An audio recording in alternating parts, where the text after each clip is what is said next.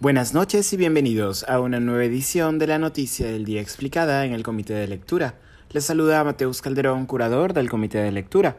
La Subcomisión de Acusaciones Constitucionales del Congreso declaró como procedente la denuncia contra el actual fiscal de la Nación, Zoraida Ábalos. La denuncia contra la fiscal Ábalos fue presentada por la congresista de Avanza País, Patricia Chirinos, quien ocupa la tercera vicepresidencia en el legislativo, por los presuntos delitos de abuso de autoridad, omisión de funciones y cohecho.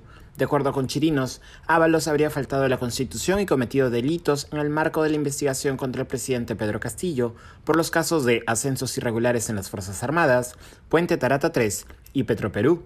Como se recuerda, en enero pasado la fiscal Ábalos, en un mismo movimiento, decidió abrir investigación contra Castillo por los casos mencionados y suspender la misma por el artículo 117 de la Constitución. Este artículo señala que el presidente, durante su mandato, solo puede ser acusado por traición a la patria, por impedir las elecciones presidenciales, parlamentarias, regionales o municipales, por disolver el Congreso, y por impedir su reunión o funcionamiento, o los del Jurado Nacional de Elecciones y otros organismos del sistema electoral.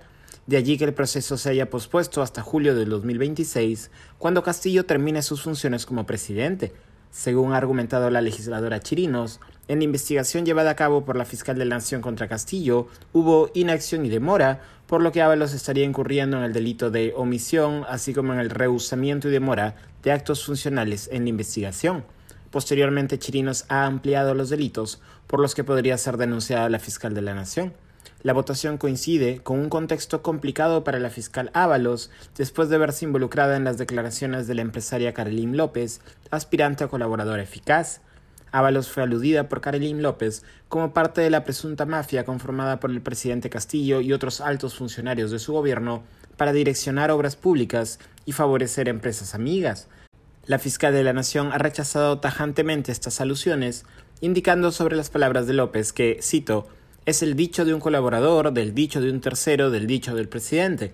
Es el dicho del dicho del dicho, no sé hasta qué punto eso es válido. En medio de la votación, el perulibrista Waldemar Serrón cambió el sentido de su voto, originalmente a favor de denunciar constitucionalmente a Ábalos, después de recibir una llamada, según se filtró durante la transmisión de la votación. De acuerdo con la voz de la llamada telefónica, había que votar en contra de la denuncia a Ábalos porque, cito, todo está confabulado contra el presidente, en referencia al presidente Castillo. Le están haciendo lo mismo al presidente Castillo por intermedio de ella, dice también la voz. Sarrón luego votó en contra de la denuncia a Ábalos. Esto no obstante no alcanzó contra los votos a favor de la denuncia contra Ábalos. Esto ha sido todo por hoy. Volveremos el lunes con más información. Que tengan un buen fin de semana.